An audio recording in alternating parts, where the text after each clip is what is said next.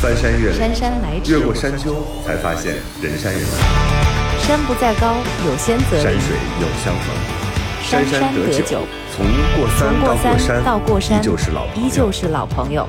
豫州丁丁张，陪陪你过山渡渡河，发发牢骚，发发牢骚，说心说。心里话。生活就是爱过一个又一个人。过一座又一座山。这这里里是过山情感脱口秀，我是豫州。我是丁丁张。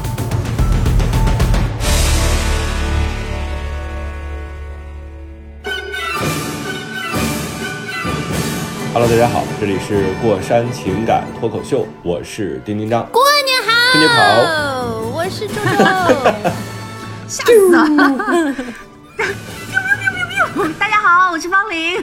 新的一年又要到来了，祝大家阖家欢乐，万事迎春。哎呀，不是，哎呀，专业主持人。哎哎，这个就是年前最后一期了，对吧？就是今年的啊，是吗二月十二号，对呀、二月十二号春节嘛，嗯，好开心啊！我现在还有这种春节，十二号啊，啊，十二号。哦哦，对，好像十二。号，不不不，我看看，我看看啊。对，二月十二正月初一春节，那不是三十一是三十儿。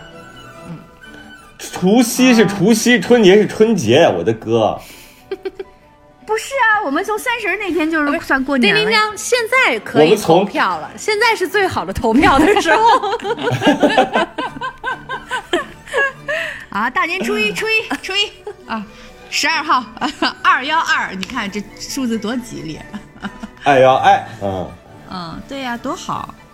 春节，哎呀，春节，我我不知道现在，因为我们是提前录的节目，不知道这个春节在哪儿过。然 后现在你不是我基本上原地吗是，应该是原地了，因为一个是我爸妈那边他们还在做核酸，他们现在是七十二小时核酸一次，已经做到第五次了。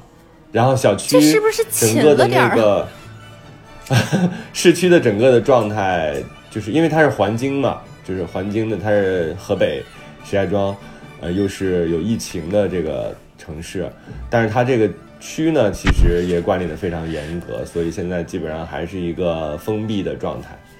呃，我如果回到那边去呢，如果再回北京，可能也会比较困难。而且现在北京出了一个新政，就是，呃，从今天开始啊，我们录节目是一月二十八号到三月十五号，这中间如果你返京的话，都需要持七天的呃核酸证明，并且有十四天的健康观察的时间，而且这十四天是要七天做一次核酸的。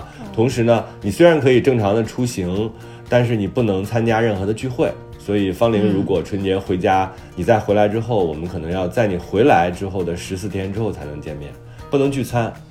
但我不知道这个到了就是具体的落实那个情况下，我觉得它也会视情况而变的吧。比如说你是三月份的时候，大家都正常如果缓工作上班和了，估计就可以。对，可能会，而且那个疫情会更加更加稳定的时候，嗯。我觉得也会可能会，它都是现在政策非常非常的及时，我觉得这些东西啊已经已经很啊、很快了，就是嗯。制定政策和政策的调整，我觉得还挺好的，嗯对吧？而且你知道，嗯呃，我最近观察一个情况啊，就是上次不是上海有一个区出了问题，然后有一些、呃居民需要隔离嘛，他要把自己呃家人什么的都转移到酒店里面去隔离。他们那边的政策就是，呃，要可以带自自己的宠物猫和狗就可以直接跟着走。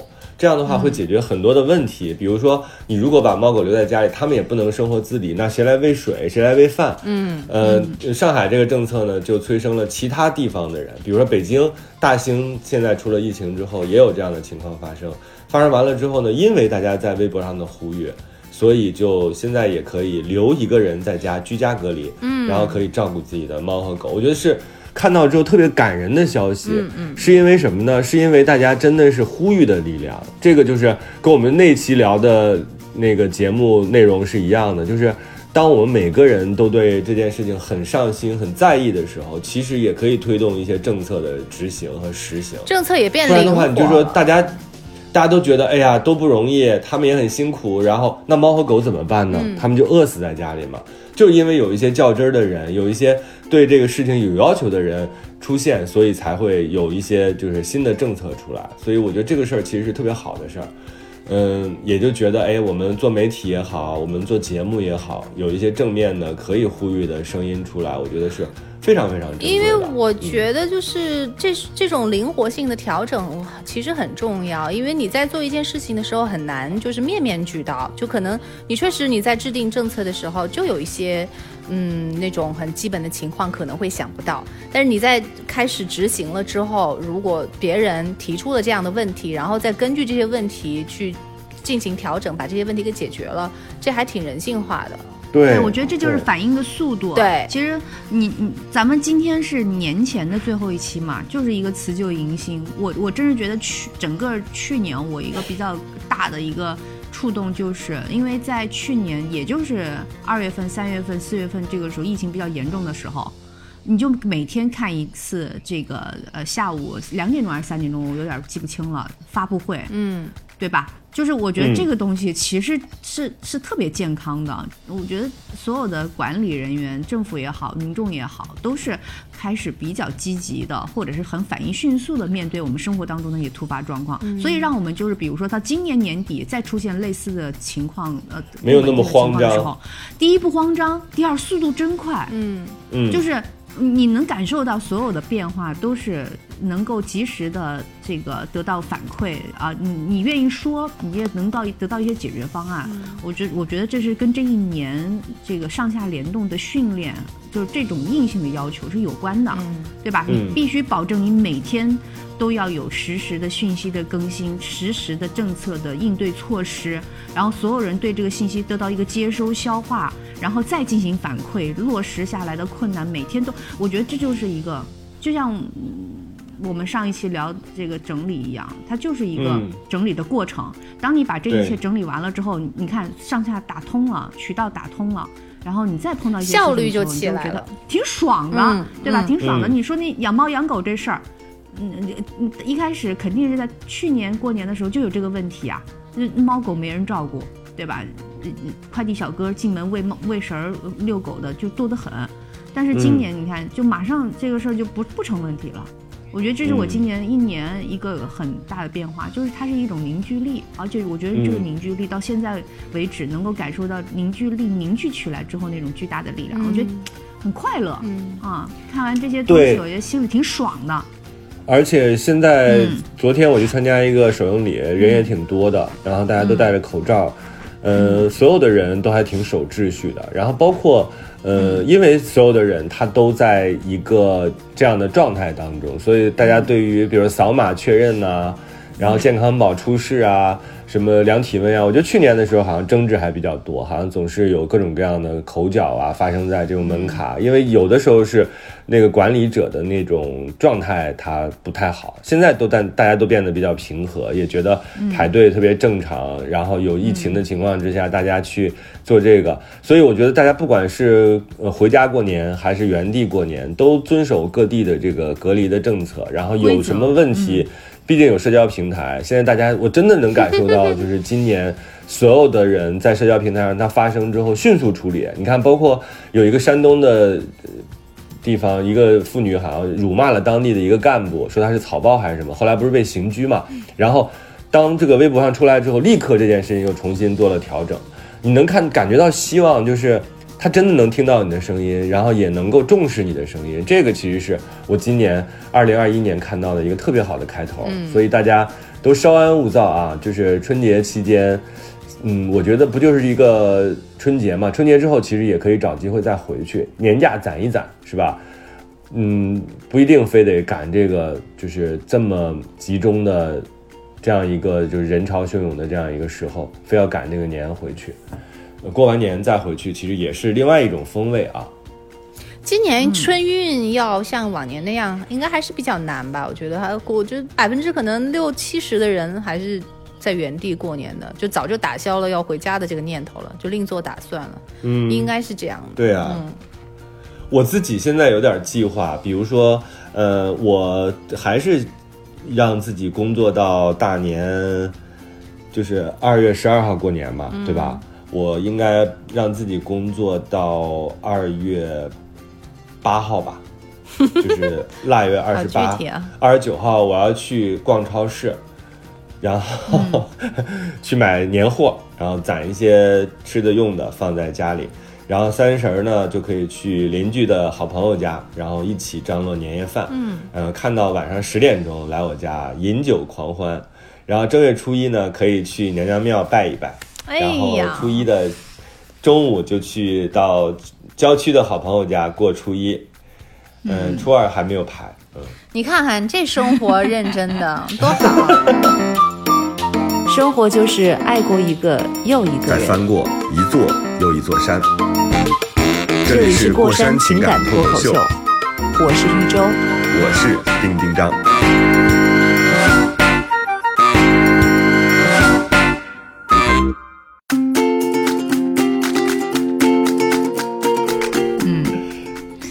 挺好你的计划呢？你什么计划？我回我回家呀，回安徽过年呀。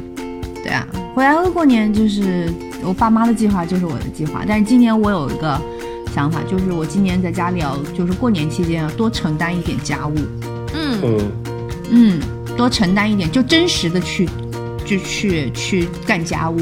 因为我我我我我不知道，我是觉得，我觉得爸妈，我我我不知道你们有有没有想过，就是爸妈这一辈子干家务，可能和跟我们，比如说周周上次说的那种家务不太一样，就他们真的是就是很被动的，啊、在环境条件没有那么好的情况下，干了一辈子家务。因为没有那么多高效率的工具，没有条。件。对，没有条件现在没有洗，条件呃，我我跟你讲，我洗衣机，我就觉得好伟大的一个发明。我那天还认真的、仔细的想了一下，我想如果就是按照我们这种换床单啊，然后洗衣服的这种频率，那这不是天天都在洗衣服呀？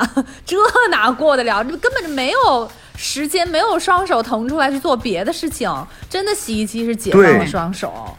哎，所以我们这一期可以给大家推荐一些新的电器嘛，哎可以啊就是我们发现的好玩的东西。这个就是到迎新的那一段，迎新的那个过程嘛。对，你、嗯这个我现在讲的是我年怎么过嘛，然后再迎新嘛。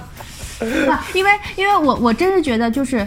以前老是喊口号说你要回去帮父母多承担家务，其实说实话，我每年刷刷筷子、洗洗碗，啊、我每年都没咋干，为啥呢？因为第一，父母干习惯了，就是他们这一生都这么干的。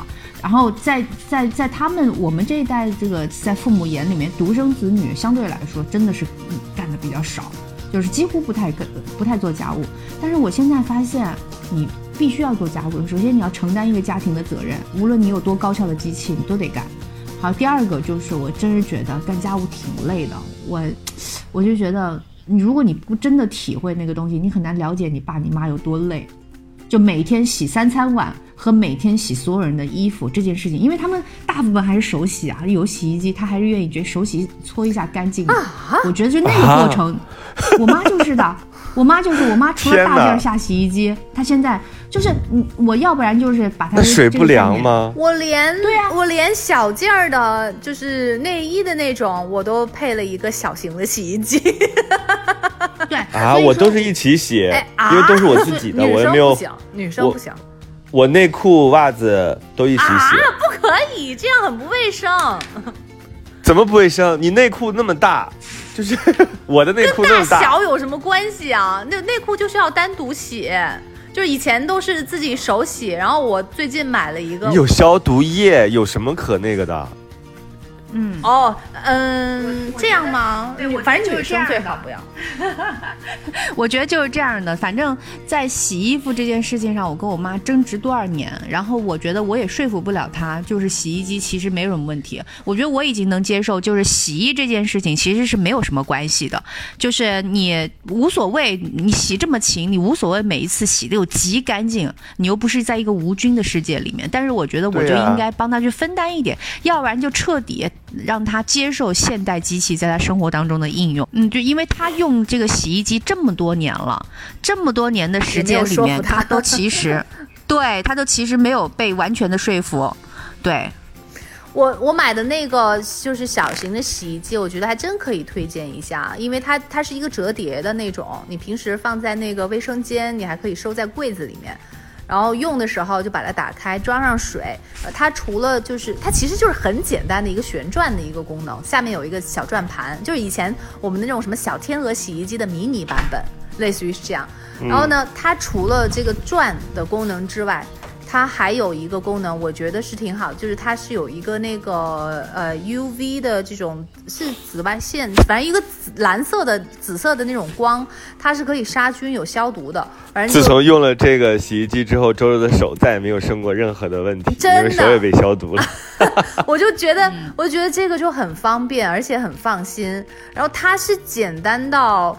就是连 甩干的功能都没有，它只有一个洗的功能，然后下面有一个小的那个洞，可以把水漏掉。所以你洗完之后，你要么让它就是清清水再转一遍，要么你自己再把它抖一遍，这是它就是不太方便的地方。但是我觉得就是已经是非常的方便和放心了，所以这个东西真的可以在家里面配备，就是可以大概洗呃两条内裤啊，反正就是小孩的衣服也能够洗。当然，丁还挺好的丁丁张是没有这方面的需求的，因为你全都你跟外面的衣服也全都扔在一块儿洗，是吗？对，因为我外边衣服也不脏，外边衣服也是没穿。那可能还是心理作对用，对。但我还是觉得女生对主要是心理作用洗，嗯，哦、女生可能不一样，就跟我们不太一样，嗯因为我们只有一件内衣，其他的都是外衣。男生只有一件外，呃，只有一件内衣，而且是比较大的，嗯，就是平角内裤。你想想，它其实就是一个有布料的东西，就是它没有任何的那种，就是对我们，在我看来，它就是一个大裤衩，所以其实没所谓。对对，就是一块布而已。哎我觉得都是棉的嘛，因为方，衣服什么的，嗯，嗯，我我我说我想说，方林可能这方面是不是没得说呀？因为他都不怎么在家里待着，还家用电器 啊啊是吗？那那你用的比较好的、电器是什么？是吗？啊，电视、投影仪，哎，我还跟你讲我电视的故事。我电视的，就是有一段时间我不是一直都没怎么看嘛，然后最近开始看，看了之后，我最近买了一台 PS 五的游戏机，嗯，呃，就插上电视之后，一切都非常好。哦。所以说我有，哦哦呃 PS 五是刚有的嘛，然后我就玩那个呃游戏的时候，发现我的电视坏了，就声音不行了。嗯嗯，然后这是一个特别长段的故事，我就开始打那个热线，发现我打不通那个热线，然后呢，我怎么也打不通，我用我自己这个手机打过去就断，就像我被他拉黑了一样。然后直到有一天，我跟方玲去干一个什么事儿，我跟方玲说了这个情况，方玲就用她的电话一打，方玲一打就打通了。哎，怎么会这样？打通了之后，然后我就特别生气，是不是你上一次在投这个回诉那个凤凰城的超不市是我从来的没有时候，客服之间互相交流的，就这个电话以后别接啊，这人烦着呢。对，所以我我后来我就很生气，我就打了他们另外一个部门的服务热线，我打通那个了。嗯那个部门的人就是也被我就是说了一顿之后，有点儿就摸不着头脑，他就说：“先生，那个我可以给你转到我们电视部门。”我终于找到这个电视部门了，我上去我就问他，我说：“你为什么要拉黑我？”他说：“我们没有这个功能。”他说。我们真的没有这个功能，我们不可能拉黑用户的。我说不可能，那我就打不通你们这个电话。他说，要不然您打一下您那个手机的这个官方的网站，看看是不是您手机有问题。我说我有问题，我现在给你打的电话就是用我这个手机。他说，那有没有可能是您的卡插反了呢？啊？我说我的卡插反了，我怎么跟你通话的呢？我说那我现在不管了，你拉黑我也无所谓，我好不容易找到你们这个部门，那你们能不能给我看一看？我那个朋友已经帮我预约上了，明天来看我这个电视怎么修，然后你能不能给我问我问一下，我明天要留时间在家等你们，因为只有你们是上门嘛，我必须得知道我的时间。然后他说那这个我们不知道，我们只知道我没有拉黑你，嗯、然后我们现在。我现在给您转到我们维修部门。我说行吧。他说，但是您这样，您得听一会儿音乐。然后我就开始，因为我又马上开着车，我要到家了，我要下地库。下地库，我又特别害怕这个电话断了。于是，一个情况就是，我把车停在路边，打着双闪听音乐。然后呢？然后失联，我知道你的怕心情失联好不容易打通了。对，我想我不能再找方玲了，显得我特别特别没有办法。然后就是终于这个音乐停了，来了一个男孩，这男孩说：“先生，给您查了一下，您这个手机确实没有什么问题。”我说：“没有问题是，但是我这个确实是打不通你们的热线。”他说：“呃，那你这样吧，我们保证能你打通。”我说：“什么叫保证我能打通啊？” 他说：“你挂了电话，你再打可能就能打通。”我说：“我不敢挂电话呀。” 我说我挂了电话之后，如果打不通的话，我就得再找你们那个服务热线，可能得转好几道才能转到你这儿。我现在只想知道我明天这个电视能不能修。他说这个我们不知道，但是呢，你这个电话我们肯定能保证。保保证你么你这个电话每次都那么逗啊？我保证你这个电话能打通。我说你怎么保证我这个电话能打通呢？我说我这个情况是个别情况，还是全国都有，还是说你们某一个电话的号段它有这个问题，所以导致，呃，就是我们打电话的时候会出现这种情况？他说这个没有办法给你解释，但是我现在能保证的是你肯定能打通。哎，我觉得就即便打通了，他也解决不了、回答不了你任何的问题，你还打个什么呀？对对，你们花这么久时间在聊一个电话能不能打通？对啊，这边说能打通，那边说打不通，然后打通，如果真的打通了，然后呢，你们又沟通不了任何的有有用的信息。我说朋友，我现在不想再重新讲我这个话题了，我只想让我的电视修好。我的电视现在声音是呲啦呲啦的，然后它就是总放在音箱上也是这样的声音，放在这个自己的声音也是这样的声音。我觉得这电视就是坏了，它声音有问题。他说这个你不用跟我们讲，因为我们不负责这样的维修的内容。我说那什么时候能维修？他说不知道，这样的，维修的人会跟你联系的。我说行吧，那你挂电话吧，因为如果我现在一直这么占线的话，维修的人也联系不上我。嗯，然后我就挂了电话，一肚子气。呃，然后方玲那个预约呢也语焉不详，你也不知道他确定是几点钟能来，所以我就把手机调成了，因为我平时都是静音的，我就调成了那个震动加响铃的模式。然后呢，我就错过再继续打，生怕错过。我那么就是这这两年都没有这样殷切的期盼过一个人的电话了。我就坐在那儿打那个滋啦啦的游戏。这个时候，我的手机突然间响起了。我拿起了我的手机，是一个陌生的，就是手机号码。我接过来，对方说：“你电视坏了，对吗？”我说：“是。”嗯，拔掉插销，十分钟。我说啊，真的吗？他说对，拔掉插插销十分钟准好。不好你找我。我真的假的？我当时赶紧把游戏，真的，我赶紧把游戏关了，停了，然后拔掉了插销。啊，你知道这师傅还挺牛的，他说准好，不好找我，插销是那个小头的，别拔错了。我说好。他好有经验，因为肯定也我特别有客户拔过、拔错过。对，拔错了他得上门嘛。嗯。然后我说：“那你还来吗？明天？”他说：“不好了，我再来。基本上不用来，就挂了电话。我就找到那个小头的插销，拔了。拔了之后，十分钟之后，我打开了电视，完整、全新，真的没有任何的问题。就是这个电视机有 bug。所以朋友们，如果你买了某台某尼的啊某尼的电视，就是或者是任何其他品牌电视吧，因为它是安卓的系统。我这个发了微博，后来有很多人在下边评论，他们就说安卓系统在你长时间待机之后，因为它后台一直不像苹果的 iOS 系统，它是直接就给你切断工作了。哦它是这个，它其实还在持续工作的，可能会造成一些它内部的系统的不调和，所以会有这样的问题。但是我说，你如此简单的一个处理方案，为什么不能在电话里面这个热线电话上就直接把这个事儿解决了呢？非要让我们等这个专门的维修的这个师傅来给我打这个电话？关键是我最想问的，我打不通这个维修电话呀。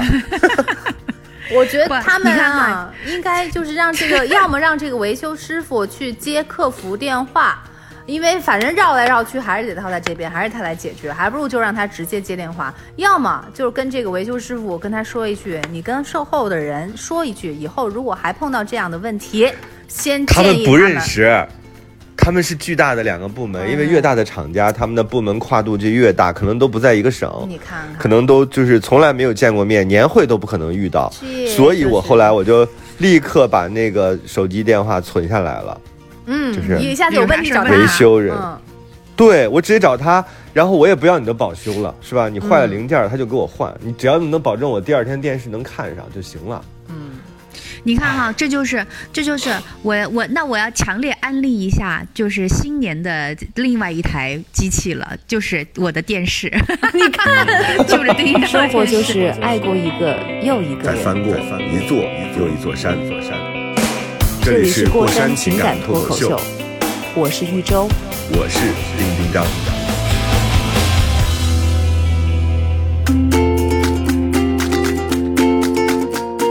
因为我买这台电视的时候，丁丁张还稍微的微词了一下啊，哎，我不知道这能不能说，我买的是某米，某米在某种程度上来说呢，是一个高性价比的产品啊。嗯丁一章不是不是不喜欢某米，他是对所有高性价比的东西，他都觉得啊，你知道吗？所以呢，他买的东西就是跟我的风格不一样，因为我想说。某米一定没有，我我必须得澄清一下，免得别人拉仇恨骂我啊！我家里是有很多某米的东西的，包括那个电蚊拍儿。当然，我这个也我对他印象最不好，就我知道的东西，对，我知道就是你的意思，我你就是别买大件儿。大件儿，因为我觉得这个小件儿它给我的那个感受特别不好，它就是嗯充电和那个不充电的状态，它不不明显。就是你设计的很好看，你的样子也很美，你为什么就不能多想一步，让客户特别知道他在干啥吗？就是那个充电头也设计的特奇怪，然后充电的那个状态也是忽明忽暗的，什么蓝的时候是充电，红的时候是充满了，你说这不是违背人？常常理对。你你说的是是电视机还是什么呀？还是充电器？它就是那个电电餐电蚊拍。哦，是是这样的哈，我跟我跟大家解释一下因为呢，因为某米主打的是手机。是电视这种东西，对吧？你买它的很多，它因为它其实就是一个电器界的无印良品，有很多我不希望。我不希望有那么多功能。方玲，我只希望电视就是个电视。然后方玲，你知道多可怕？安利我的电视。我他你可以安利你的电视。我现在有个插曲，周周，你知道我去他的新房子，嗯他给我展示了，就是看完新房子之后，他展展示了一下，他问那个电视，他跟那个电视说话，他拿起了遥控器，他跟那电视说什么什么。呃，你会说绕口令吗？然后对方就说 山前有十四只石柿子树，什么什么什么什么。突然之间，这个电视就好可怕！我就觉得天哪，我不需要，我不需要这样的电视。显得很悲凉我跟你说感觉真的，我我给大家强烈安利，就是因为你要买一个东西嘛，因为你买的某尼，它当然也是很好的品牌，买它只是一个画面，我只希望它画质好，就是它整个那个显示器的那个状态好。我只是这样，我我没有别的什么品牌什么的，我都无所谓。我只希望它的画面更鲜亮一些，就这样的当然当然。它肯定嗯挺好的哈，但是你比如说，为什么买某米的电视呢？是因为你想想看，它是它的主打产品。我觉得你电蚊拍不好用很正常，对吧？我家主要是做这个卤卤肉饭的，你在我们家买个别的什么卤猪脚啊，什么乱卤鸡爪啊，有的不好吃也很正常。所以呢，我觉得就主打产品，我觉得挺好的。嗯，就是这个电视吧，你知道它现在是什么状况吗？我把它的遥控器弄丢了。我可能是在某个角落吧，我找不着了，因为它遥控器不大啊。然后呢，就是我可能就是拿着拿着不知道扔哪儿去了，也没有边套我依然，所以很容易丢。啊对，然后但是我依然可以用声控来指导他做所有的事情，打开、关闭，然后寻找我要看的电视，然后 还能快进快打开啊退。你没有遥控器的情况之下，你喊它就能打开啊？他喊喊他就能打开，所以就是他已经，你就喊他名儿啊，他有名儿啊，你就别让他给你念绕口令儿，你就说什么什么同学啊，然后你给我打开嗯电，我喊他一下，小爱同学就可以啊。打开荧幕。好，哥们儿现在开了，真的吗？所以你别看方玲自己一个人在家里住，热闹着呢，天天都有对话，欢声就是他笑语。就是我为什么要推荐它呢？是因为我觉得嗯你甭管，因为它是一个消费品。你让他念个顺口溜。对，你念一下。等一下啊，你等一下啊，我我先讲完，然后再让他念顺口溜。因为因为现在所有的东西，其实大部分东西都是消费品。你比如说，你买个电视，你在搬下一次家的时候，这个电视肯定也也不足够用了，对吧？你比如说，你五年电视已经更新换代很多次了，所以当你买消费品的时候，就跟卖手机一样，就买那个就是最好玩的。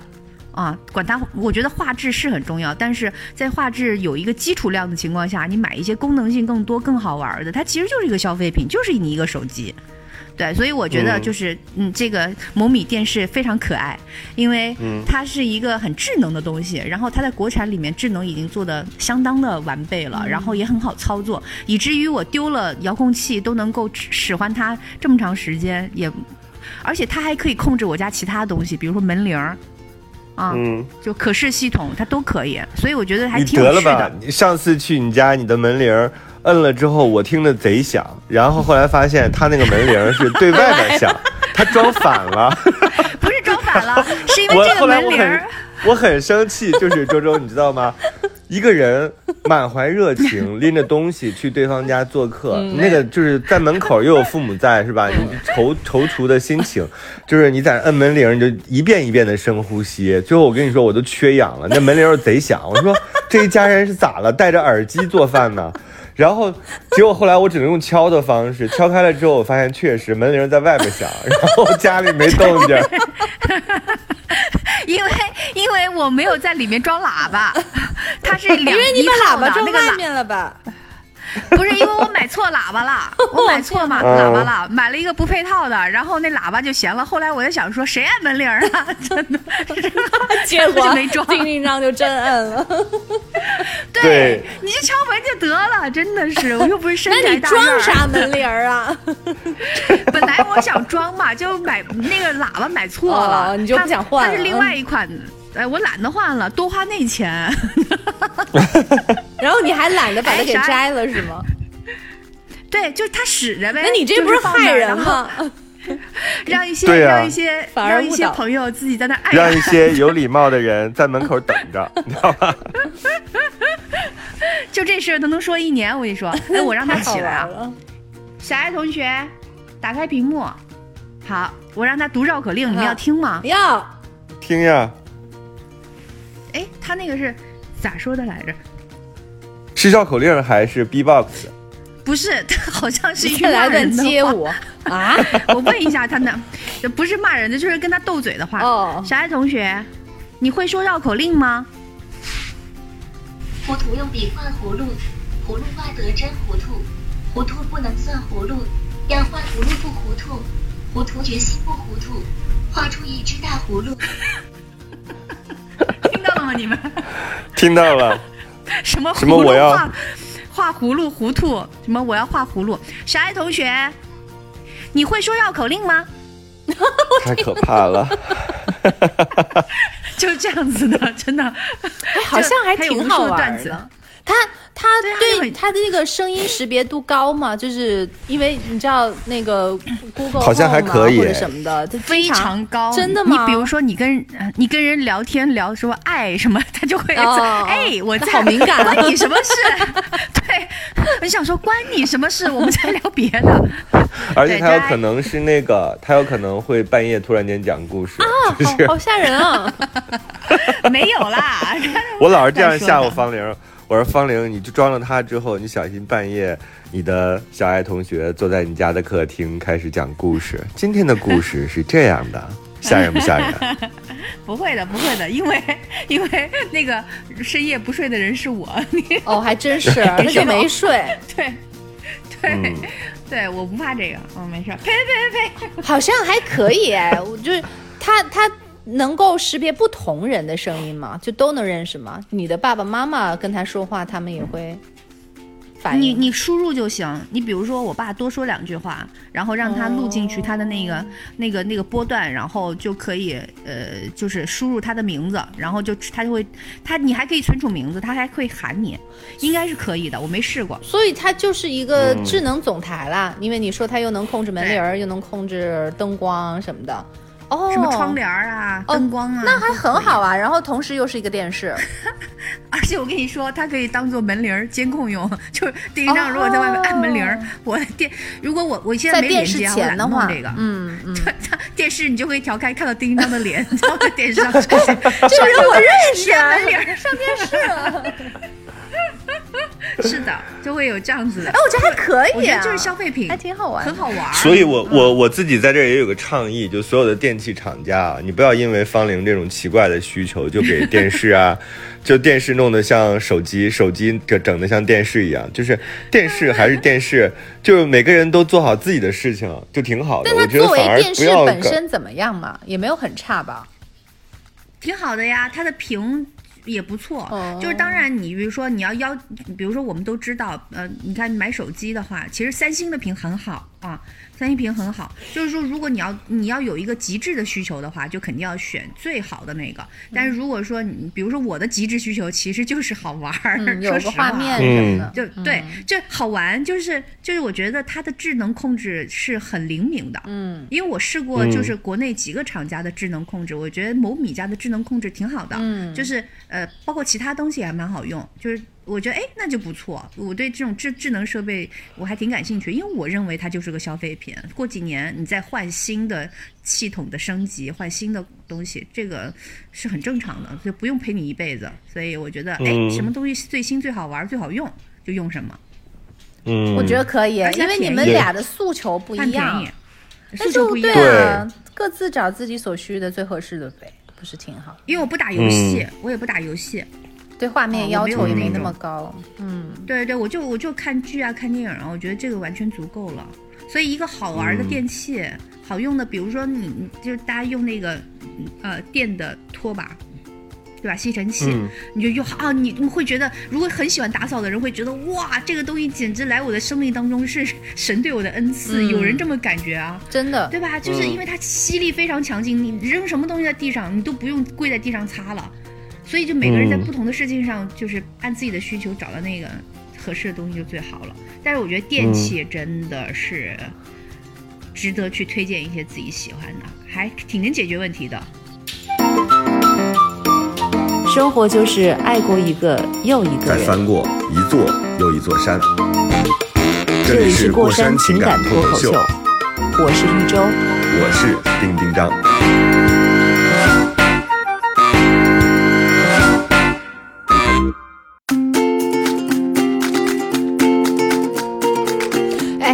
还有一些就是觉得那个不就是买的不好的电器，我我觉得有 一个，第一张的电蚊拍，用了一次，哎呦，用了一次就再也没有用过的，对吧？对，真的我的。想想，电蚊拍，我跟你讲，它不分品牌，只要是电蚊拍本身，它就是一个不好用的东西，它根本就，你怎么可怎么会判断？苍蝇本来就是无头的，就是无厘头的，你不不知道它往那边飞啊？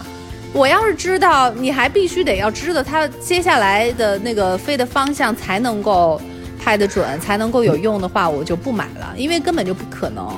所以反而让你越用越生当时气。是因为我去年和前年，嗯，前去年和前年都是经常会有出差。之前你坐办公室的时候，你很难有机会被蚊子咬，但后来不是有出差有拍戏嘛？就是我那会儿就特别烦躁，就是我又是一个特别招蚊子的人，然后我那个邻居呢，他们家哦，他们家有一个电器，一会儿可以讲。他到了那个夏天的时候，他就很愿意坐在他们家的那个院子里，然后坐在那个小桌上，那样又能抽烟，然后又可以就是感受夏天的那种凉风嘛。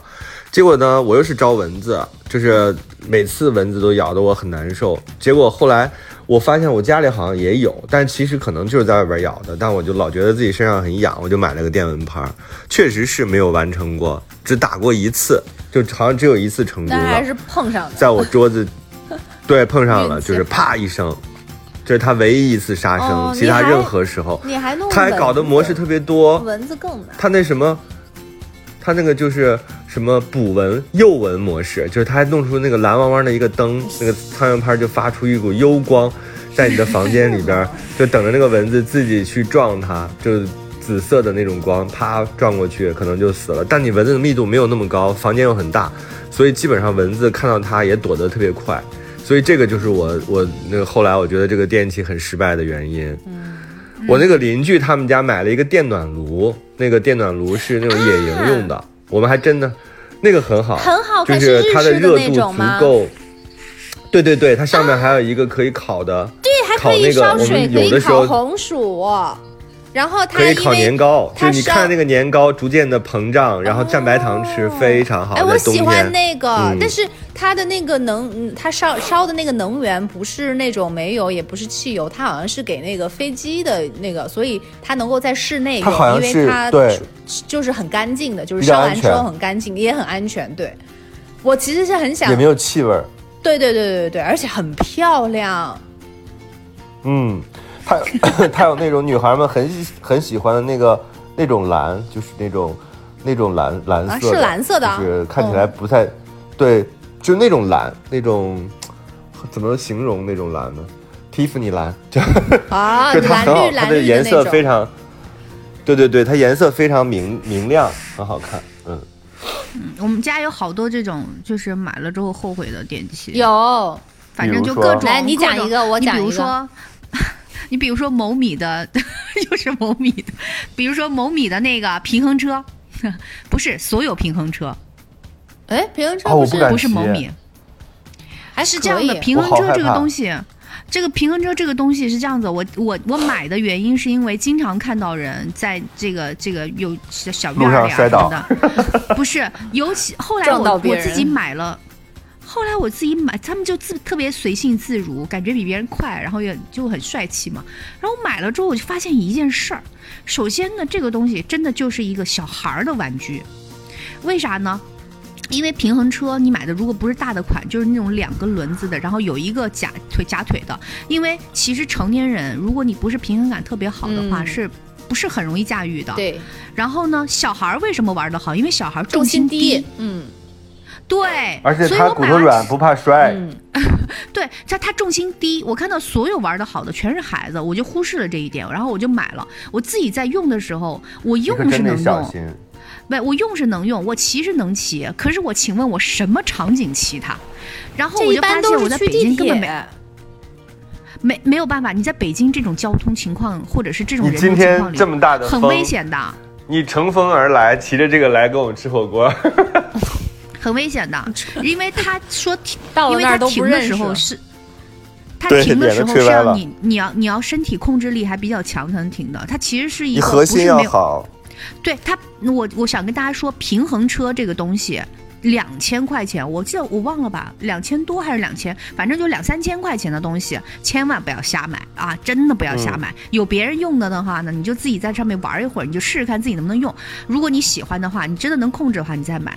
但是因为它首先它不便宜，第二。嗯，第二很很重要的是，就是它完全就是一个鸡肋的东西，它又沉，对吧？你不骑的时候，你怎么给它弄回去？你怎么给它？你进电梯怎么弄？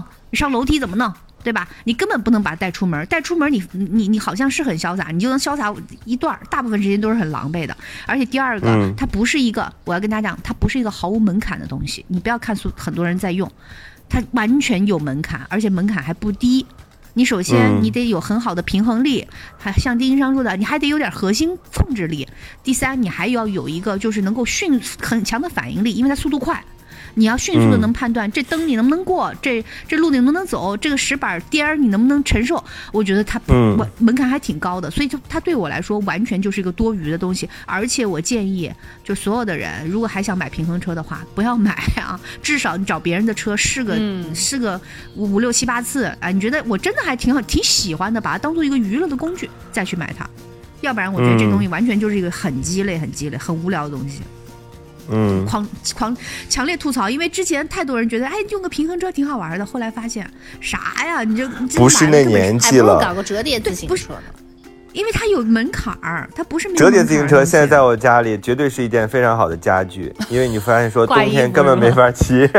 哦，那也对，确实也是，它受，但是你嗯骑那个、那个那个，嗯，那叫什么自行车？春秋骑没问题，不是，就是你现在我现我遍地都是自行车，你就刷一下就行了，你都不需要自己哦背。，那个我还是我还是觉得自己的比较好。啊，我当时特别迷，特别沉迷自行车，我还专门买了一个头盔。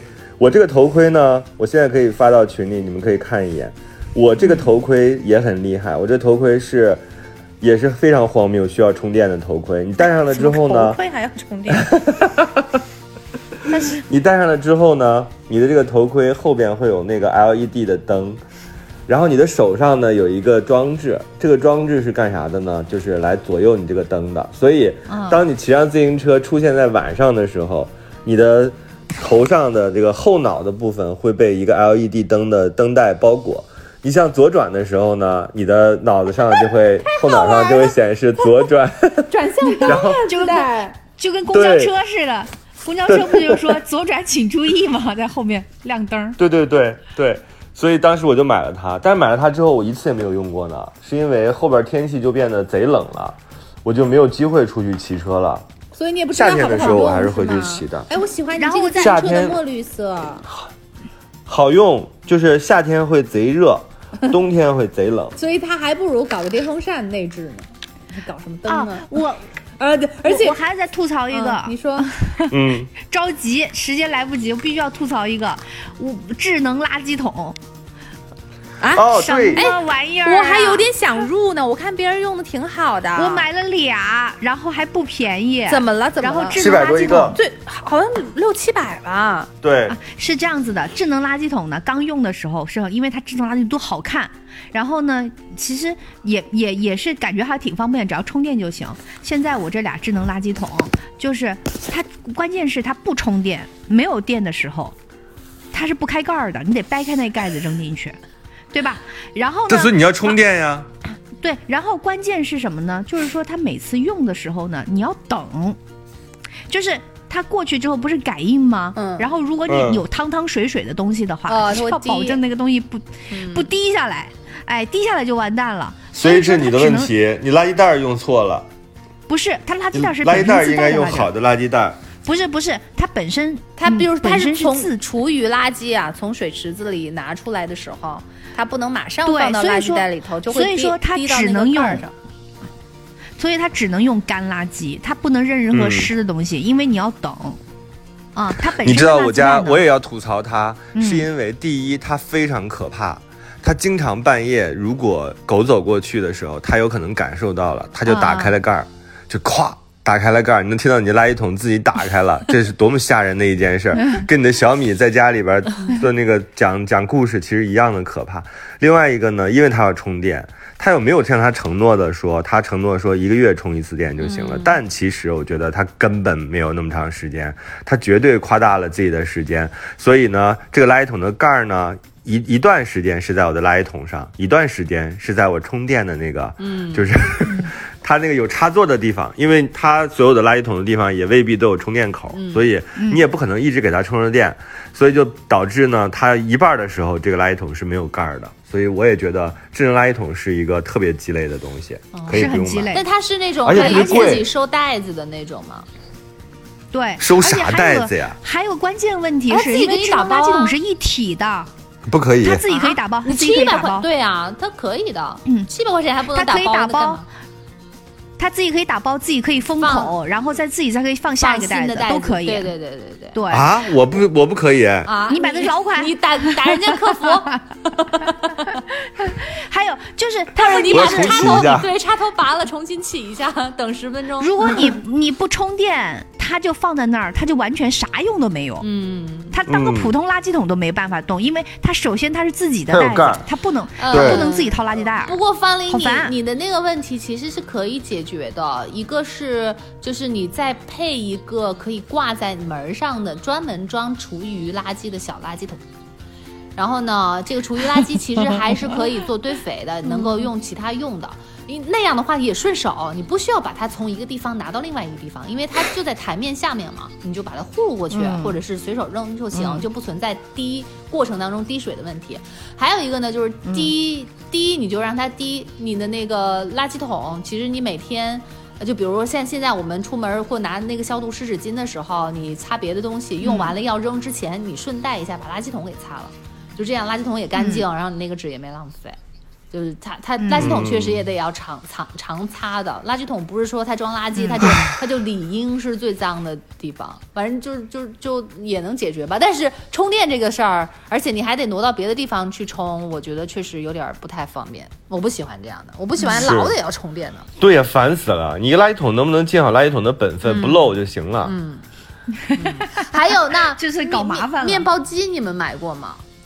哎呀，面包机都是一次性产品，我不要瞎买我还买过那个松饼机，就是夹出来之后是那种方的，然后你自己还要专门买那种可以华夫饼，对，然后有那种料是什么拌拌搅搅搅搅就能行的那种，嗯就是直接放进水，然后你摇一摇。它就出来那种糊糊，你可以直接做的。哦我用了一次半吧，我就连机器带那个搅拌的全扔了，是因为真的漏是吗？就是他那个视频中呈现的都是特别完美的，倒进去搅拌完了之后倒进去，夹出来一个小方的饼，然后松软的黄黄的，呃，然后旁边配上枫糖，配上奶油，配上草莓，哇，觉得这个早餐吃的太惬意了。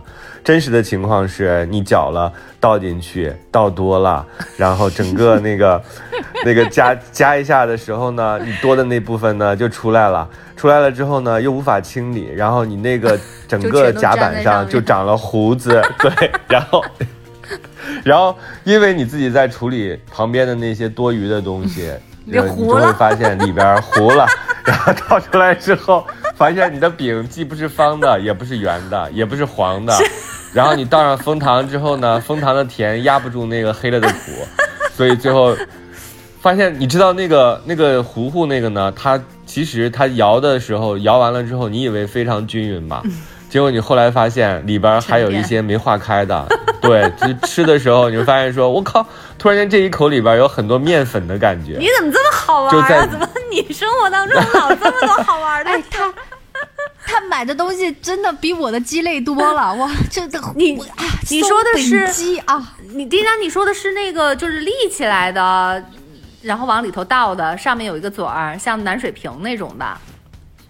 对，哦，那个好像是韩式的。我在那个就是有一个我看过韩国人他们用，是一个真人秀里面他们用过，然后就是基本上是你说的那种情况，然后我就知道了，我说嗯，这个东西好像不是很好用。但是啊，我觉得有没有可能就是人有一点懒啊，就是。很多东西都已经尽量的帮你，就是省很多时间和和力气了，你就嗯不愿意自己再多练习两次三次吗？就是你还要要求你一次就能够上手。东西，因为他那个东西它实在是太不好处理了，你就是糊在旁边，又又是被烤过，又是原来是粘的，最后变干，干了之后就像铁锈一样锈在你那个机器旁边，它其实是没有机会让你再进行第二，次是你可以搅得更匀啊，然后然后你倒的时候，你下一次就注意一下，注意一下那个量啊，可是就不让它有多余亲爱的冒朋友你那个糊，你那个摇摇瓶本来就告诉我说这么多的粉是给你配好的，哦。你那个摇摇瓶的那个水就是倒在那个位置，就是这么多水。哦我水和壶的比例都已经弄好了，还要怎么摇？哎，那对那就是是它的说明书的问题。他做的还是有问题，所以我最后全扔了，我再也没买过这些，就是想象中可能自己会特别完美的、特别好的东西。嗯，那对呀，就直接买了吃了得了。你知道我还买了一个，就是那个早餐三明治机，就跟你那个华夫饼的机差不多。我当时想象的也是，就是它还有那种加厚的功能，就是可以三个那个吐司。夹三个吐司，中间你不有两层吗？你然后又可以放西红柿，嗯又可以加鸡蛋，还可以加菠菜，还有黄瓜，你还有机器，这个用手最好，用手是最容易做好的。真的是，就我当时，我当时就觉得，哎，这个好像能想象中生活早晨有了它的那种生活场景啊，就是你午餐可能还可以带一个厚的那个三明治过去。但是我后来用了之后，嗯我发现，就是因为你是俩人嘛，然后你嗯一个做。它一个必须得要，我觉得可能得要至少有小五分钟，但其实五分钟对于做嗯早餐来讲，就是稍微你，而且你这五分钟你也做不了其他的事情，对，稍微有点长，而且你两个人你就得这一个三明治你分着吃，然后你吃这半个的时候呢，你再做下一个，就是稍微有一点不是那么方便。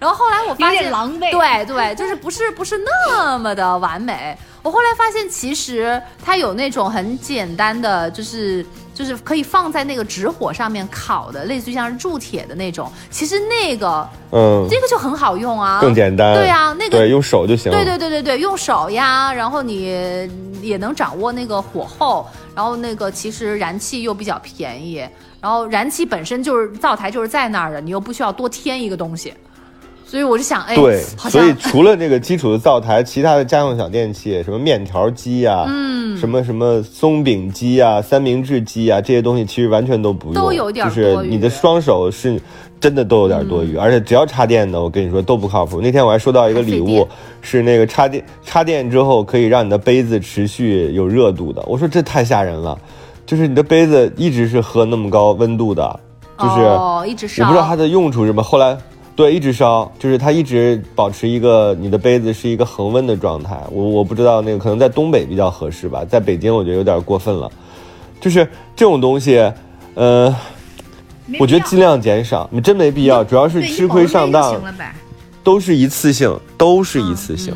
嗯但是行吧保温杯就行了。对对对对。嗯或者保温这一期电器太多了。对，这一期这一期真的是聊的意犹未尽，我们下一期可以继续聊啊！希望大家能够在新年里拥有新电器，不拥有新的生气啊！我是需要你们投票的丁丁我最后还有个事儿跟大家讲一下，最后还有个事儿跟我刚刚我刚刚看，因为我们录的时候啊，我刚刚刷到了朋友圈，我三月五号有一个新戏要上映了，哦，第十一回对吧？我我的名字被陈建斌导演打在了海报上哦，哦恭，喜恭喜啊！你的戏份多吗？嗯，不多，我就一场戏，海报友情都出演，打在名，对，不是名字都打在海报上了，戏份还不多呀？真好，真好。对呀、我觉得导演真好，团队真好，因为我就去客串了一场戏，然后呢，戏戏戏的内容挺好的，就是是跟那个呃那个呃周迅迅姐还有那个建斌老师一起演的。啊，你才那个就看到，我在录之前我就看到了。嗯。啊，嗯嗯，这我刚刚我是看到了，但是我没有看到我的名字，是后来刚刚哦。有人发、呃微信给我，私信给我说，哎。这个他有你的名字在上面，然后我就觉得啊，好开心啊！就是在海报上看到了自己的名字。哎呀，那个期待所以呢你下一次那个说你自己成为了百亿票房的女星的好消息。哎，我跟你说，我快了。虽然虽然没有主演过，但是就是 你打酱油打过打酱油打过不少次。哇塞，太好了，嗯，开玩笑，开玩笑。所以我要包场嘛，三月五号上映第十一回要包场，然后呢让大家在赚到了就是着着重看我那场戏。嗯，我还感觉恭挺开心喜恭喜！这个戏，这个是有一个好的宣传点，就是第十一次核酸检测，就是 第十一回。不过这戏还是蛮蛮特别的，我觉得大家看着我看了预告片而且周我觉得迅和陈挺好的建斌一起演的，对，所以我觉得还挺值得期待的。太还有那个大鹏，还有春夏，嗯，嗯，恭喜恭喜！好吧那我们。嗯，对我们这一期就这样，希望大家都新年有新的进步啊，春节快乐。然后我们春节期间，我们争取继续录啊，继续陪伴大家。好，嗯，嗯，好的，好，那我们祝大家新年快乐，过年好。拜拜。拜拜。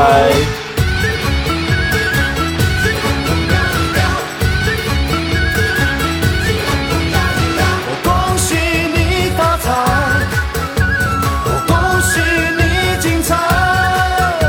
最好的请过来，不好的请走开，礼多人不怪。我祝满天下的女孩嫁一男孩，两小口永远在一块。我祝满天下的小孩聪明胜过秀才，智商充满你脑袋。我祝尊敬的姑奶奶三十六转的比赛气不喘，面容不改。我祝三叔公的买卖生意扬名四海，财运亨通，住豪宅。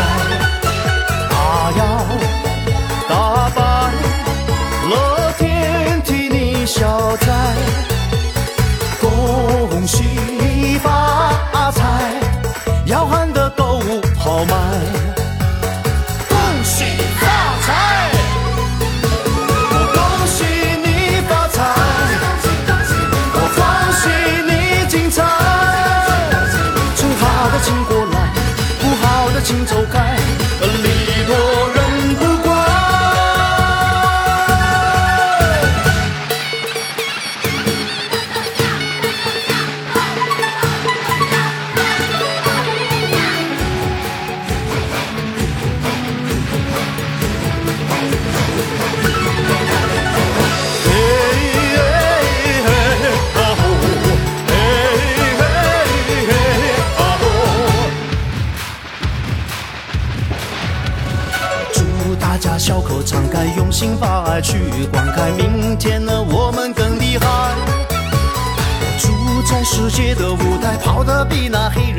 岁岁年年出人。